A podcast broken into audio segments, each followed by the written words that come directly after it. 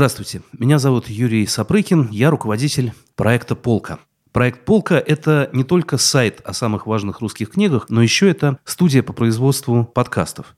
Возможно, вам попадались подкасты «Полки», где мы говорим о русской классике и о разных современных волнующих нас вещах, которые можно понять через русскую литературу. Может быть, вы слышали подкаст под названием «Ток», где я приглашаю в студию разных современных интеллектуалов, которые смогли понять и осмыслить по-новому наш современный мир, то, что происходит с нами и вокруг нас. И сегодня мы представляем третий подкаст, который производится на студии «Полка». Этот подкаст называется «Тоже Россия».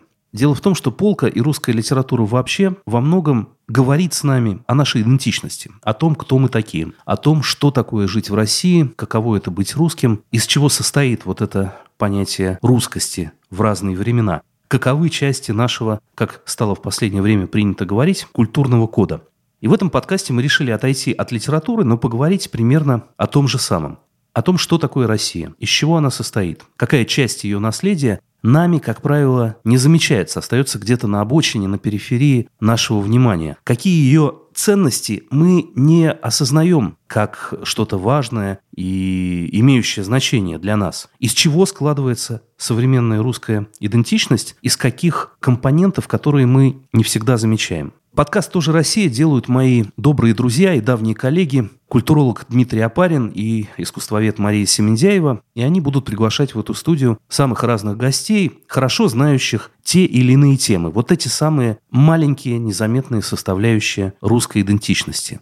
Это могут быть какие-то странные обычаи, существующие на русском севере, или индустриальная промышленная архитектура, или заброшенные деревни, или, как в этом выпуске, кавказская музыка так или иначе, это части огромного, многомерного, очень сложного пазла, который мы и называем Россией. Дмитрий Апарин, Мария Семендяева, подкаст «Тоже Россия», который производится на студии «Полка».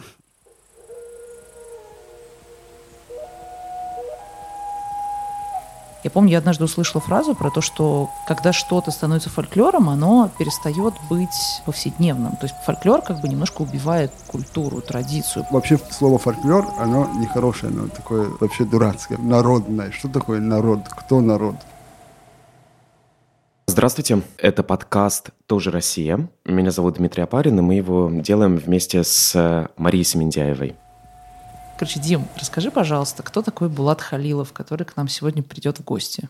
Булата довольно сложно на самом деле описать и представить его. Он и журналист, он, э, можно сказать, и фольклорист, и исследователь, и музыкант. Он человек, который создал проект Red Recordings. Это замечательный проект, по-моему, ему около уже трех лет. Он ищет различных исполнителей народной, авторской, и религиозной музыки, самобытных таких исполнителей в городах и деревнях Северного Кавказа. Там он работал и в Кабардино-Балкарии, и в Адыгее, и в Дагестане, а также он работал и в Азербайджане, и в Калмыкии недавно ищут вот такой сырой самобытный фольклор, советский фольклор или исторические песни, или народную музыку, записывают ее, записывают ее в полевых условиях. Люди играют на традиционных каких-то инструментах, и одновременно они это делают так, что это становится крайне популярным. Он привозит ребят различных э, вот этих самобытных исполнителей северокавказской, в целом кавказской музыки на московские фестивали, на западные какие-то европейские фестивали. Я думаю, что он делает то, что не удалось практически никому. Он очень удачно женит этническое и современное. Он женит народное и актуальное и современное. Он разрушает в некоторой степени вот этот стереотип, что этническое и народное всегда старое, неинтересное, музеифицированное, и все исполнители пожилые люди. Я помню, я однажды услышала фразу про то, что когда что-то становится фольклором, оно перестает быть повседневным. То есть фольклор как бы немножко убивает культуру, традицию, потому что фольклор это вроде как типа вот мы записали, это поют э, бабушки фольклор, как бы. И, и значит, что они просто в быту, когда ты записываешь какую-нибудь там застольную песню как фольклор, она, значит, уже немножечко вышла из употребления. То есть это уже немножко такое, типа, вот давайте мы вам споем, как дедушки с бабушками пели. Но мы сами же так не поем. Когда тебе говорят вот о кавказской музыке, что тебе приходит на ум в первую очередь? Я не знаю. Это очень сложный вопрос. Но я не слушаю северокавказскую музыку. Для меня современная кавказская музыка — это вот такая лезгинка в торговом центре. Мне кажется, Булат будет очень недоволен такой подводки, но продолжим. Как отличить уникальное авторское исполнение от того, что человек исполняет в рамках какой-то, не знаю, там, школьной группы, от того, что человек исполняет там... В рамках Дома культуры, да. В рамках Дома культуры. Это очень интересный потому вопрос. Что в рамках потому Дома что мне культуры непонятно. это тоже, это тоже важно. Стал бы он записывать, вот, например, нашу с тобой подругу Любовь Васильевну Кукушкину из А деревни. Красная Нива э, Костромской области Чухломского района, которая поет раз свою авторскую песню, какие-то про политические какие-то сдвиги масштабные в СССР и в России, которая поет песни, которые она записывала у старушек или слышала в Доме культуры, но сама она не местная, сама она вообще из Карелии. То есть это не И ее вот песни. Это не ее песни, а ее нельзя назвать вот каким-то таким самобытным исполнителем. Стал бы он ее записывать? Это такое сложное поле, это такое сложное море, что, с одной стороны, наверное, нужно иметь очень жесткие критерии, а с другой стороны, наверное, не надо быть таким вот чистоплюем и отбрасывать все, что кажется каким-то наносным и искусственным, в то время как большинство песен, которые вызывают какое-то шевеление сердца русского человека, которые маркируются как русские песни, это авторские песни. Конечно. И, кстати, вот я до сих пор не могу понять, каким образом вообще так произошло, что мимо тебя прошла песня «Издалека долго течет река Волга». То есть это самая, для меня, это одна из самых русских песен. Она не прошла мимо меня. Ты не знала ее. Я тебе процитировал ее в Инстаграме, и ты написала, я не поняла шутку. Мимо нас иногда проходят какие-то явления. Просто то, что касается этнической музыки, вот, например, есть музыка азовских греков, которую пели какие-то мои очень давние предки. Кстати, Это Булат прекрасно- записывал э, понтийских греков из Абхазии. А, ну, ну, они должны быть очень похожи. Они всех там хайтарма, например. Вот они все эту хайтарму там и поют, и пляшут.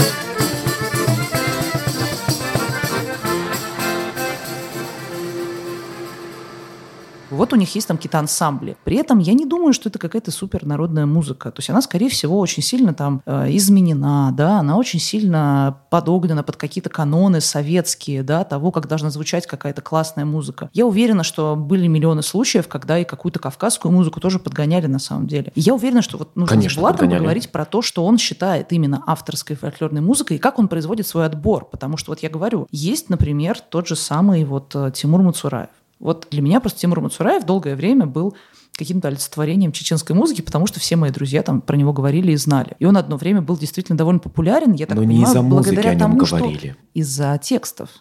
Из-за экстремизма, но из-за текстов. Еще из-за того, что его любили всякие люди, типа, я так понимаю, каких-то как раз-таки русских военнослужащих, которые служили в Чечне. Им очень нравилось то, что он поет. Это было для них как-то интересно и прикольно. Я так слышала. То есть я не знаю, откуда на самом деле берется эта популярность. Я знаю, что есть миллион людей, которые пытались там с ним как-то связаться, найти его. Для них это очень важно. Ну, то есть вот э, есть такое, такое явление. Но при этом я уверена, что Булат как бы расскажет, почему это не совсем то. Потому что, ну, или это совсем то. То есть как относиться к тем явлениям культуры, которые явно вышли как авторские, но потом они, например, сформировались под влиянием среды и изменили свой состав, да, свое наполнение. Но это же тоже дико важно, что ты начинаешь петь как бард, потом ты, например, участвуешь в войне и начинаешь петь какую-то политическую агитку, потому что для тебя это важно. Ну, типа, Ахарчиков, например. Ненавижу лесбиянок Я ненавижу трансвеститов Я ненавижу наркоманов. О, как я их ненавижу! Я их во всем ненавижу! Я их в упор ненавижу! Да, потому что я люблю Россию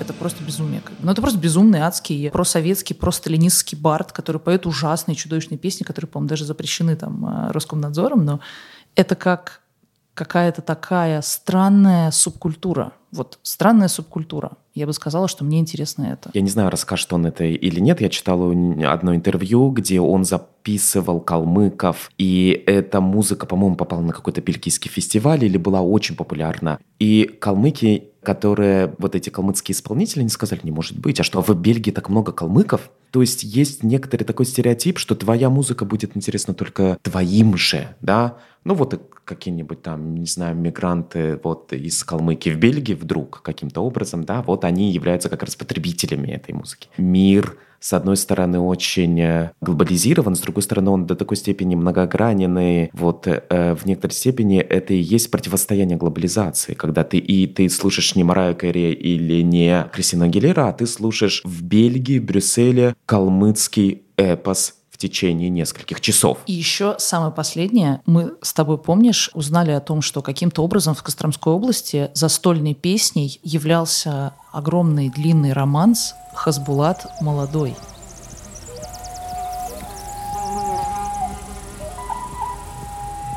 Наверное, первый вопрос Булату будет следующим. Это тот вопрос, на котором мы топтались с Машей, который мы не совсем понимали. Какие критерии? Вот кого ты записываешь? Кто те исполнители, которых ты ищешь, находишь и радуешься, наверное, найдя этого человека? Вот по каким критериям ты выбираешь героев своего проекта? Ну, небольшое уточнение, не я, а мы. Там несколько человек нас работает. И, ну, вот Red Recordings это вообще я и Тимур Кадзоков. Но если прийти к вопросу, собственно, то над этим вопросом мы сами э, как бы ломаем голову и топчемся не меньше вашего, потому что если изначально, когда мы, ведомые некоторыми стереотипами, начали проект, мы искали именно каких-то ну, условных древних старцев, которые знают там тайные знания в плане музыки. И оказалось, что все не, не совсем так, или даже совсем не так. И да, конечно, хочется найти... Изначально хотелось найти что-то, что никто никогда не записывал. Что-то, какая-то типа песня такая древняя, которая осталась, но почему-то ее не смогли записать, потому что там фольклористы туда не поехали. Но, объективно говоря, если брать наш регион, таких песен уже не существует. В принципе, все записали. А есть еще такой момент, что фольклористика влияет на носителей традиций не меньше, чем те на фольклор. То есть все те там кассетные записи или монографии с текстами песен, которые потом фольклористы издавали, они в итоге становились каким-то ну, ориентиром для исполнителей. И поэтому, возможно, некоторые песни исчезли, потому что на них не обратили внимания. Это тут тоже есть такой момент. Ну, это как бы не утверждение, но, по-моему, все вот так работает. И сегодня мы ищем, в принципе, так как мы в первую очередь не исследователи, а музыкальный лейбл, мы ищем как бы классный звук. Это такое необъяснимое э, понятие. Это ну, музыка, которая там нас качает. Да, вот мы послушали. Воу. Гуаер зауэ мафӏэм гъуэм си щхьэхужьым сыуч жокъухъэ чыхьэсыкӏуэн сыуи си хьэгъуэлӏым сыусэу уэщыжьри сыблыгъуэу мэзыблыгъуми сыдахь хьэгъуэр хьэпыфыр вот, это такой основной ориентир. Но как исследователи, в самом начале мы думали, что мы не будем записывать, например, музыку, на которую повлиял ислам или христианство, потому что это типа не традиция. Традиция, она связана типа с изначальной религией. Но как бы первая, вторая экспедиция, она этот э, ореол разрушила, и мы поняли, что это мы там из готической или из индустриальной среды каких-то этих нахватались, но на самом деле все так не работает. И ислам и христианство очень органично в э, традиционную музыку вплетены. Другой момент, мы думали, что вот Советский Союз, он разрушил настоящую традицию, и вот мы не будем записывать советское, мы будем записывать там фольклор, который появился до 20 века. И опять же тут все рушится, потому что вообще слово фольклор, оно нехорошее, оно такое э, вообще дурацкое, народное. Что такое народ? Кто народ? Это такое аристократическое понимание, что вот есть исследователь, который умный, образованный, он может исследовать и смотреть вглубь, но он, допустим, потерял связь с корнями. А исследуемое общество, это, это комьюнити, это носители какой-то культуры, они вот ближе к земле, но при этом они такие дурачки. И вот есть такой момент, что вот они народ, а исследователь не народ. Но это какое-то очень условное восприятие, поэтому, когда я говорю фольклор, я стараюсь реже это говорить, но вообще это просто стереотип, который застрял в языке. Вот потому что на самом деле я Диме уже рассказывала, я один раз слышала высказывание, я даже вспомнила, где это был фильм, который называется «Магическая Индия». Это документальный фильм «Путешествие по Индии», где они едут в 60-е годы и записывают все, что они видят. И там есть такой комментарий, что вот мы приехали в деревню, и тут, конечно, фольклор. И это, конечно, провал, потому что все, как бы, если это фольклор, значит, это уже все не настоящее. Значит, то, что они нам сейчас показывают, это представление с масками, скорее всего, они его уже выучили, чтобы люди на него смотрели, и как бы они его показывают вот так вот по заказу, чтобы порадовать приезжих людей. Да, это как бы... Вот изначально традиционная музыка, она не была продуктом для внешнего э, слушателя, да, она для внутреннего пользования. Как бы. Ну, то есть вне, для внешнего тоже, но изначально для внутреннего. Сегодня, вот если взять фольклорные коллективы, то это прежде всего, типа вот даже есть, если брать Кабардин, Кабардино-Балкарию и другие республики, вот э, танцевальные ансамбли, например, у нас есть Кабардинка, и до сих пор говорят, ансамбль Кабардинка – это визитная карточка Кабардино-Балкарии. На самом деле эта фраза ничего не значит, и сейчас не бывает визитных карт, карточек. И вообще, в принципе, всему миру без разницы, как живет Кабардино-Балкария. Ну, вот просто наши республики думают, что все и народы все э, малые думают, что весь мир живет и думает, что там в Кабардино-Балкарии. Не опозорятся ли они, что у них там с визитной карточкой. Так, а, а какая музыка, например, в ансамбле «Кабардинка»? Это смесь академической музыки и эстрады. Ну, изначально там был очень хороший, ну, я могу с годами перепутать, но, по-моему, это 70-е годы, очень хороший академический ансамбль, очень сильное музыкальное наполнение, которое также оно уходит от э, скажем так, оригинальной традиционной музыки в сторону какого-то академизма, потому что это музыка, звучащая со сцены. И так как цель таких ансамблей, ну, собственно, представлять на всесоюзных фестивалях республику, мы должны звучать не как дикари, типа, а как цивилизованный народ. И в плане музыки там появлялись и какие-то музыкальные элементы, которые пришли из-за советского представления о нас. Например, там обязательно появился доуль, которого, в принципе, принципе, в традиционной музыке нет барабан, и кларнет, который отсылает к азербайджанской или дагестанской музыке. Так происходит, потому что в внешнем понимании там народы Кабардино-Балкарии, ну, кабардинцы, черкесы или балкарцы, это восточный народ. А восточных народов должен быть тум-перепетах такой ритм. И должен быть кларнет или зурна. И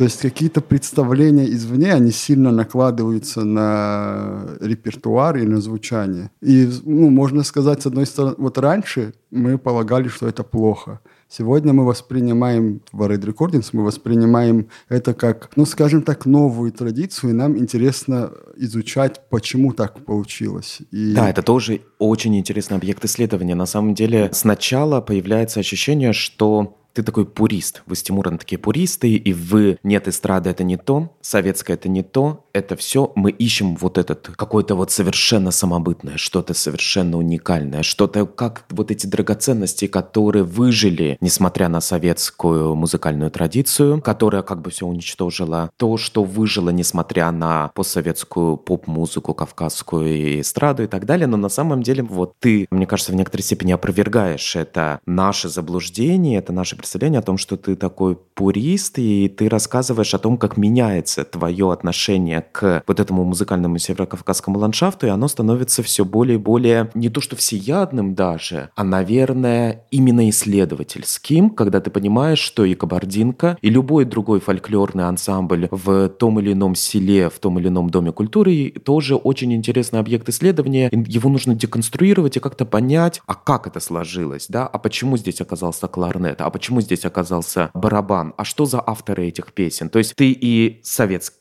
авторские песни берешь, и военные песни берешь, и авторские песни в том числе, да? Да, да, конечно. Ну, то есть у нас остался изначально вот этот пуристический посыл тоже в плане, нам хочется все-таки найти, есть ли что-то, что появилось не благодаря, ну, условному советскому министерству культуры, а каким-то горизонтальным штукам, а не, не вертикальным. То есть условно, скажем так, музыка, на которую эта политика повлияла меньше. И такая музыка находится, и она у нас в приоритете все-таки. Но Теперь мы не отбрасываем ничего другого, как раньше это делали. Потому что если мы понимаем, как вот эстрада или как другие виды позднесоветской, типа около традиционной музыки повлияли на традицию, то мы вообще понимаем, как музыка, э, как э, это комьюнити, как эта культура работает, и нам легче комментировать и даже находить то, что будет, ну, так сказать, интересно для Red Recordings. То есть я правильно понимаю, что вы... э, Я просто хочу немножко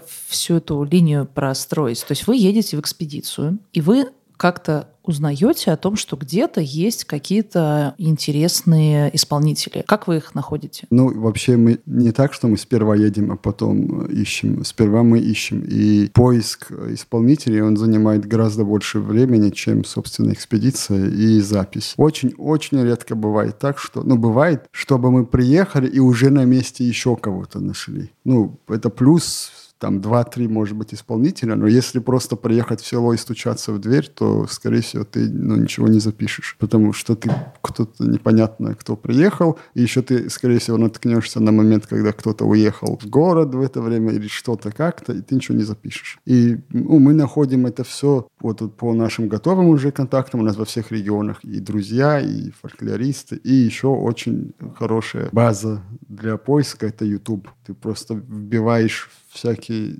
очень такие штуки, типа Ашук Дагестан, и там вылазит 500 роликов, и ты смотришь, что-то интересное находишь. Но по ним тоже сложно судить, потому что есть ролики с исп... ну, вот исполнитель, например, Алиби Романов, э, нагайский исполнитель, которого мы записали. Он акын, то есть такой сказитель, и все это звучит супер аутентично, да, супер круто.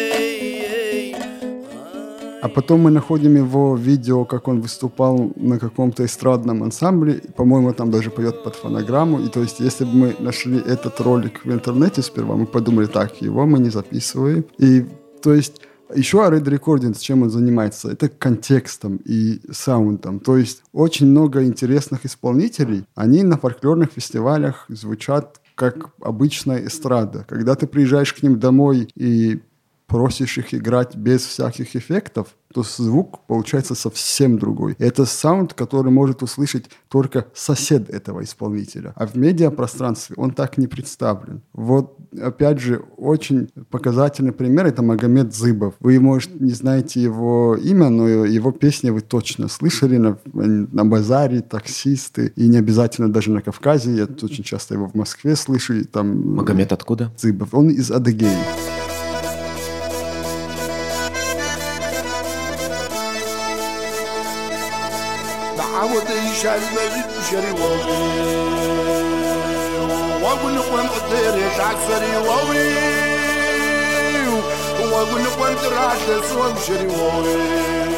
И он, можно сказать, что он такой флагман адыгской вообще сейчас кавказской эстрады. И когда мы только начинали проект, мы думали, о, ненавижу Зыбова, какой, вот как он все разрушает. Потом, ты, когда уже есть опыт, мы замечаем в его стиле пения, даже в эстрадном, какие-то чисто очень... Вот в Адыгее есть аул Уляп, там своя локальная традиция, которая смешалась и с шансоном, и с, э, и с традиционной музыкой. Там счита, считается, что это аул гармонистов. Там очень все круто. И вот мы в его даже попсовых произведениях слышим вот эту уляпскую традицию. А еще э, вот на ютубе можно найти ролики, где он просто на застолье играет на гармошке и поет. По-моему, сегодня он один из самых крутых исполнителей адыгской традиционной музыки. А вы тексты пишете? Вы пишете, вот вы записали песню, и потом ведь человеку нужно рассказать, объяснить, да? Написать какой-то музыковедческий социальный текст. Ну, мы пишем текст пояснительный, да, как бы, как мы туда попали, как мы повлияли на процесс записи. Вот, ну, у нас цель уменьшить свое влияние как бы, вот, в, в момент записи, в момент экспедиции, сделать так, что как будто исполнитель играет не для нас, а вообще в принципе, как будто нас нет. Но это невозможно, и мы то, что мы делаем, это мы снижаем степень своего влияния. И вот мы описываем, насколько нам это удалось, в каком контексте вообще эта запись случилась, как эту запись и как эти песни оценивает и воспринимает сам исполнитель. Вот, и стараемся делать это максимально подробно. Но при этом это, конечно же, не научная статья, а что-то более популярное и вот мы пытаемся между журналистикой и исследовательской, и чисто этнографическим Но это очень материалом. интересно. Вот ты говоришь сейчас о том, как ты находишь какие-то элементы звучания интересные для тебя в популярной эстрадной, популярном эстрадном исполнении Магомеда, например, Мгм. да? И то, что слышишь ты, не услышит другой. Если ты ему не укажешь, не покажешь, не отметишь это. А вы этим и занимаетесь в том числе тоже. Да, мы хотим... Вообще мы считаем, что один из источников успеха Магомеда Дзыбова – это именно то, что он сделал что-то очень отличающееся. Нам кажется, что ну, вообще попса работает как бы по принципу сделать что-то безликое и то, что людям понравится. А у Дзыбова, при том, что мне все-таки не нравится его эстрадная э, ну, музыка, но он сделал что-то очень авторское. Этот момент позволяет показать, что в принципе, если ты делаешь что-то очень оригинальное, и ты вот к к локальной своей традиции как-то обращаешься, то у тебя велик шанс успеха. И это тоже очень важно. Все, что мы пытаемся вообще сделать, это как-то поддержать традиционную музыку и музыкантов. Ну, например, поэтому мы очень много работаем на внешнюю аудиторию. Если про нас хорошо говорят в Москве и в Европе, то только тогда многие люди дома начинают на нас обращать внимание. И не только на нас, но на, ну, это дело десятое. А главное, что они начинают по-другому воспринимать традиционную музыку. Это такое универсальное правило. Да. Чтобы тебя узнали в регионе, нужно, чтобы тебя узнали в Москве. Я слышала историю про то, что э, вы привозили в Бельгию на фестиваль какую-то замечательную калмыцкую музыку. Нет, это не на фестиваль, это на... Вот в Бельгии их, наши записи с калмыцкой музыкой вышли на виниле.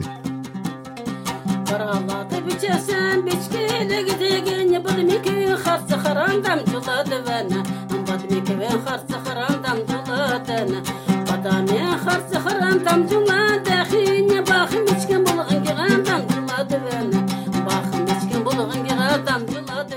себе. И как там была история, что после того, как э, там вышла эта музыка, калмыки очень удивились. Да, это сами исполнительницы Татьяна Даджиева и Мария Бельцикова. Это такие калмыцкие бабушки, которые пережили депортацию. И вот в основном песни, которые мы записали, это песни депортации. И причем очень интересно, часть песен, они о том, как им плохо, потому что их Советский Союз депортировал. Часть песен о том, как прекрасна коммунистическая партия. В общем, и Они авторские, они имеют автора. да, да, в основном это песни, которые они сами написали, будучи в Сибири или по дороге в Сибирь. И когда мы, в общем, мы их записали в 2015 году, потом бельгийский лейбл Саброза эти записи в прошлом году услышал, и нам предложили сделать виниловое издание. Мы, конечно же, согласились, но у нас не было качественных фотографий для, ну, для оформления, для обложки. Мы поехали опять к ним и сказали, вот те записи хотят издать. Мы приехали с фотографом, мы хотим вас сфотографировать. И они говорят, а что, в Бельгии много калмыков? Мы говорим, нет, может быть, есть, но это не калмыки. А что, они изучают калмыков? Нет, это просто лейбл, который слушает хорошую музыку, и вот ваши записи им понравились. И у них был шок. Вау!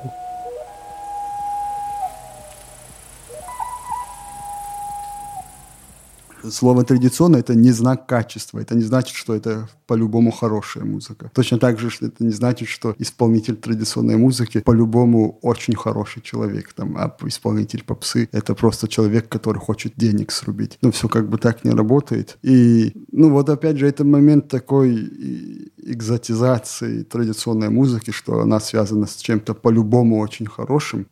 Ну, просто Но он ложный. Да, да. И мне кажется, что это неправильно, и это мешает традиционной музыке, потому что когда люди встречаются с чем-то неромантичным в традиционной музыке, например, там как-то себя ведет не очень высоконравственно какой-то, по мнению там каких-то людей, исполнитель, они думают, вау, как же так, он же исполнитель. Или если в традиционной музыке какой-то, допустим, ненормативная лексика, то опять же люди расстраиваются, потому что они экзотизируют все. Мы только что слышали с Димой, а, мы, правда, пропустили самые яркие примеры, но мы слышали ряд невероятных совершенно частушек на тему народной жизни, вот этих вот обычных деревенских частушек современных. И там была какая-то мелодия из серии там «Я милый подарил», что-то там прокладки с крылышками, вот она на них улетела к другому мужику, ну что-то типа того. То есть очевидно, что вся эта современная это вообще традиция, она тоже очень может быть такая вот а, простая и не слишком красивая. Ну, плане... Но она же про жизнь, да, поэтому про жизнь, конечно. разные ситуации бывают, да. Есть ли какие-то истории про то, что вот исполнители, которых вы нашли, у них такой прям вот прорыв случился в связи с тем, что, например, вы их где-то дали послушать, и у них прям карьера там поперла или что-нибудь такое? Ну, мы маленькие, и пока нет. Что мы смогли, это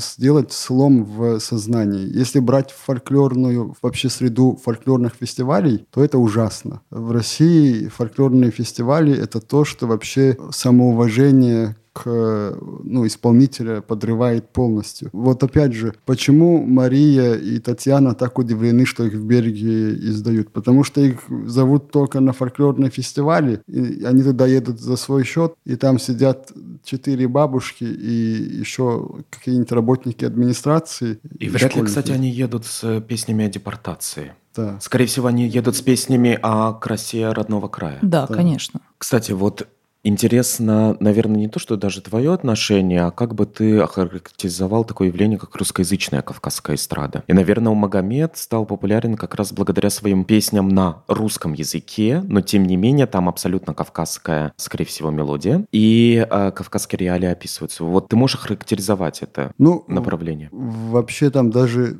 вот как я уже говорил, в его русскоязычных песнях там это именно уляпская традиция слышна. Но я бы не сказал, что эта музыка охарактеризовывает как-то кавказские реалии в основном, потому что, ну, многие исполнители, например, там тексты, что там ты меня бросила, я плакал, я там иду за тобой, ни один из них не будет за девушкой бежать и плакать, когда там его девушка бросила. И все, кто, не скажу все, но там 99% мужчин, которые эту музыку слушают, они такие супер мускулинные, и даже если им захочется, они не будут плакать. Они... Ну, то есть это такое влияние романтической, глобализированной... Да. Кажется, что так надо, да. Вот это как с матерными песнями, которые их пытаются убрать и какие-то нормативные штуки взять, потому что, ну, как бы популярная музыка про это. Всегда был такой романтичный герой, и как бы он плачет. И поэтому мы тоже будем петь про то, как мы плачем, потому что в любовных песнях все вот так. Я думаю, что все-таки это не, при, не про реалий, а про какой-то ну, образ, который на стыке кавказской, действительно на, на самом деле, как себя чувствует исполнитель, это в этом есть, но при этом плюс усредненный романтический герой. А вот северокавказские русскоязычные песни, они могут интересны быть э, твоему проекту с Тимуром? Да, потому что, например, если брать блатняк, тот же Зыбов и тот же Заур Нагоев, они часто поют блатные песни. И это звучит очень здорово, когда там они сидят на застолье, и вот как-то мы услышали в исполнении Дзыбова, опять же, эта запись была, песню «Доля воровская». И это даже не только с исследовательской точки зрения, а вот именно как музыка, это было очень здорово.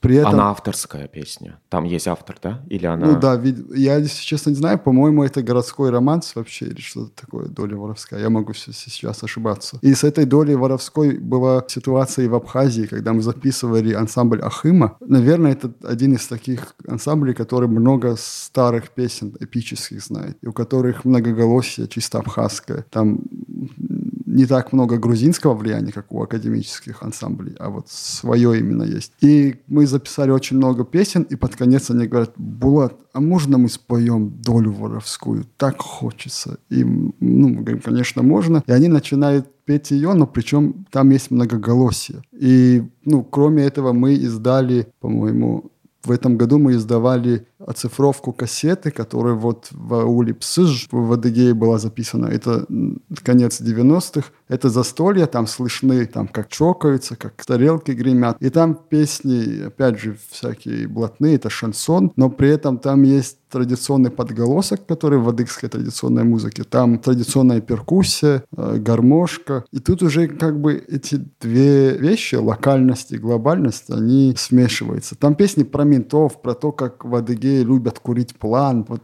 всякие такие штуки. И это очень интересно. Да.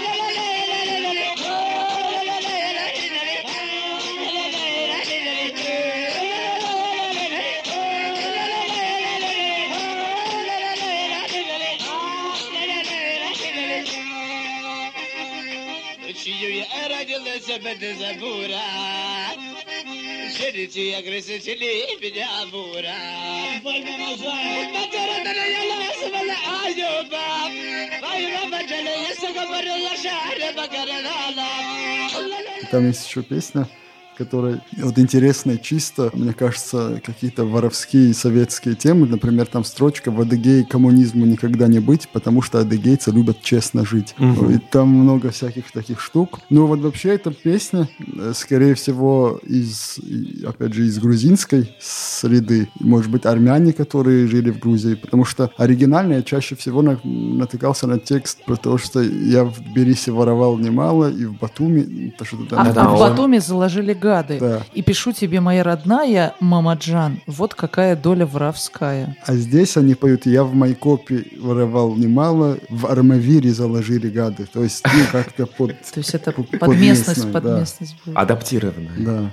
Слушай, ну а вот получается, что когда все вместе собираются и поют какую-то песню за столом, то это, скорее всего, будет какая-то вот такая песня.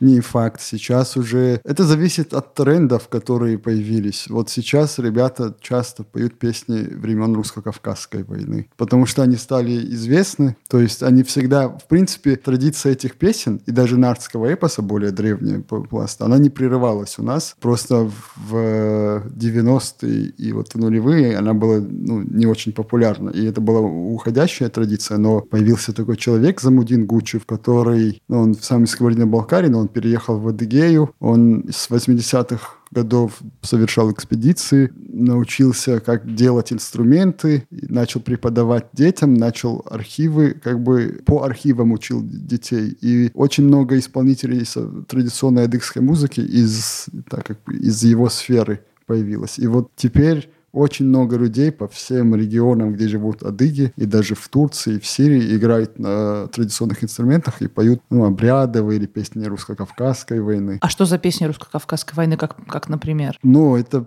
У тебя песни- нет, э, Да, есть. 1700... Вот в русской историографии, по-моему, 1815-1864 год упоминается как ну, начало и конец русско-кавказской войны. Наша историография черкесская с 1763 ведет отсчет э, ну, Да-да-да-да-да. этой, этой войны. Вот, это песни этого периода. Какой регион? Это северо-западный Кавказ, это современный Краснодарский край, Адыгея, КЧР. Это черкесская песня? Да, да, в основном черкесский. На языке? От диалектов зависит. На черкесском языке, ну, кабардинский диалект или один из диалектов, который в Адыгее. А скажи, кстати, э, как они, как она попала, как она оказалась известна сейчас людям? Это не одна песня, это целый цикл, который очень сейчас популярен. А почему он стал популярен? Потому что появились ансамбли, которые начали это петь. То есть раньше это было кто-то из дедушек знает и фольклористы знают. А потом у Замудина был доступ к этим, ну, его жена фольклористка, у него был доступ к записям, еще у него свой домашний архив, он там, ну, в 80-е годы очень много кто эти песни пел. И он их записал, и по этим записям учил детей. И, ну, правда, его больше интересовали более древний пласт героических песен, но и русско-кавказские тоже. И там есть, например, абадехская походная песня. А- Абадехи — это один из черкесских субэтносов.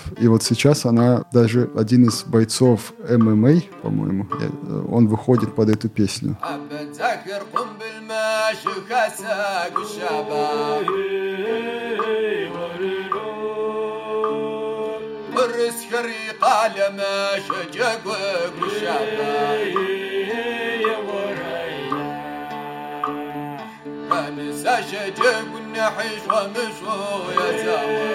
А язык архаичный, но понятен современному да, он понятен, жителю Адыгеи. Но ты должен знать язык глубже, чем на простом бытовом. То есть, когда я в первый раз услышал эти песни, мне вообще ничего не было понятно, только отдельные слова. Там много, например, названия растений, которые мы уже не употребляем. На русском говорим тополь. И поэтому там очень много сейчас таких ситуаций, что говорят там «Мы тополь верплява». Ты видел этот тополь? Ну, никто не, не помнит, как это называется. В песнях того периода русизмов гораздо меньше О чем речь в песне идет? как абадзехи воюют с русскими собаками. Вот там прям такие, ну, как обычно в военной лирике, там враг упоминается как нечто нехорошее. Там дети- Нечто Да, нечеловеческое. нечеловеческое, да. И очень много разговоров по этому поводу. Очень часто говорят, ну, не надо ее исполнять. Это такое, ну, некрасиво как бы. И, например, почему мне не стыдно ее вам включать? И-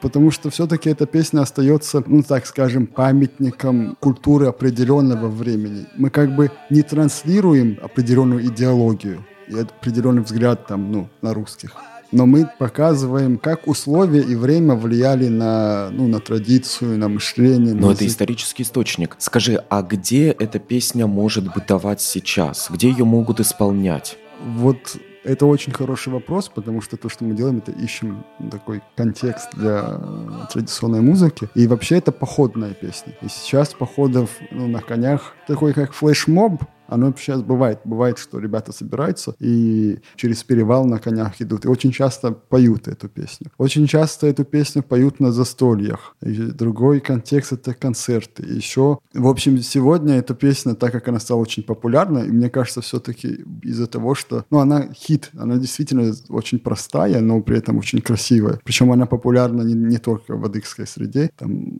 очень часто там те же москвичи просят там ее сыграть, когда там на концертах. И, в общем, на каких-то, скажем так, массовых собраниях и с- мероприятиях, которые связаны с э, адыгской тематикой, э, вот она тоже исполняется. А как она называется, чтобы ее зак- заказать, если... Концерт по заявке. Ну, если на родном языке Абзахам язык Уауред, а так Абадехская походная. Авадехская походная. Очень классно. Слушай, скажи, пожалуйста, а я помню несколько лет назад в Еврейском музее ты ставил песню, которая меня поразила, потому что, во-первых, она поразила меня своей уникальностью. Ты сказал, что вот мы только нашли, никому она не была неизвестна. Песня времен русско-японской войны, когда человек шел на войну, рекрут, и основная идея песни заключалась в том, что не моя война. Да. Чья она? Это, ну, это исторический факт, что на Кавказе для русско-японской войны тогда мы уже были подданными Империи. империи, да. Ну, опять же, в песне поется, что нас везут в Японию. Но на самом деле боевые действия, они же ближе к Корее там э, происходили. Но в песне поется, что основной посыл в том, что мы уже невольны над своей судьбой, над своей, ну, как бы, мы не хозяева своей жизни. И да, и там старшина пляшет, там именно слово ста- старшина пляшет своими погонами там перед нами. Завершается все, ну там каждый куплет э, завершается фразой «Я понужер тлапу дох». То есть я понужер, как это перевести? Ну, это утрирование, типа немилосердную Японию мы выбираем как место, где мы умрем. Обычно, когда сейчас выходят книжки об истории, о каких-то героических э, моментах в нашей истории, пишут, что вот мы, наши, участвовали даже в русско-японской войне, и что как здорово. А в песне совсем, Без воли своей. да, совсем по-другому. А у тебя есть религиозные песни здесь? Да, да, конечно. Просто сначала я хочу сказать о том, что я в течение долгого времени занимался исследованием зикра, войнахского зикра, кадирийского тариката, который практикуют э,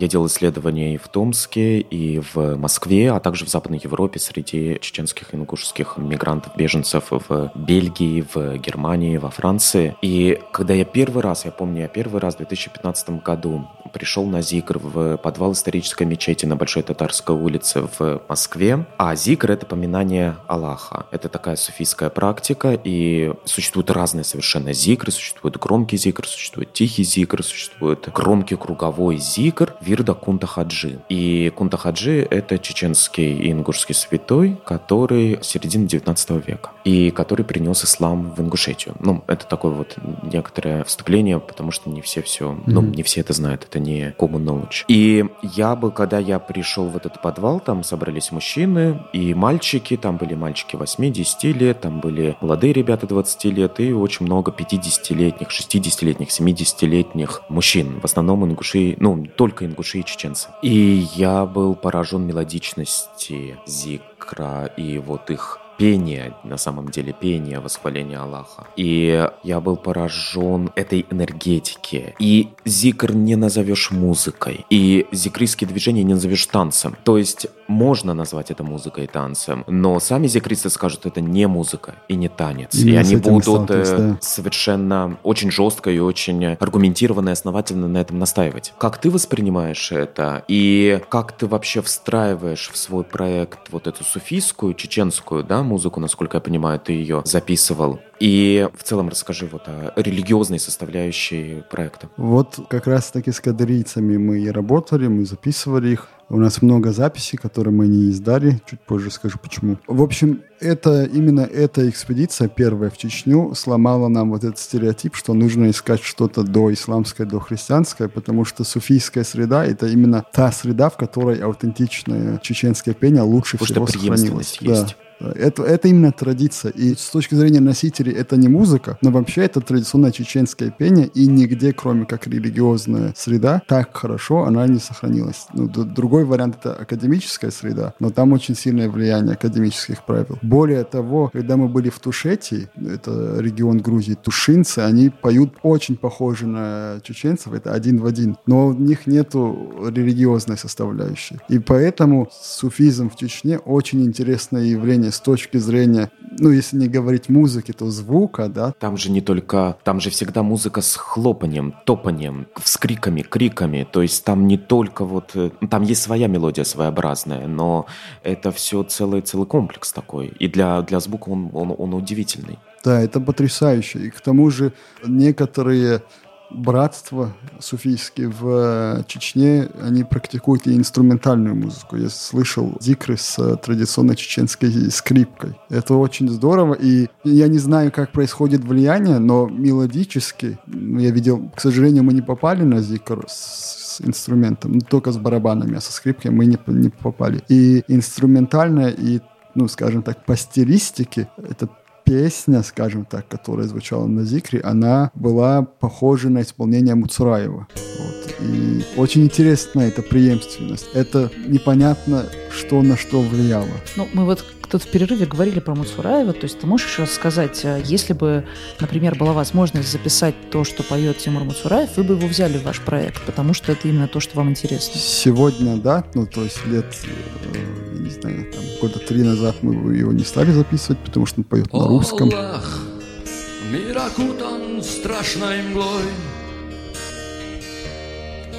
И война вновь сменяется войной.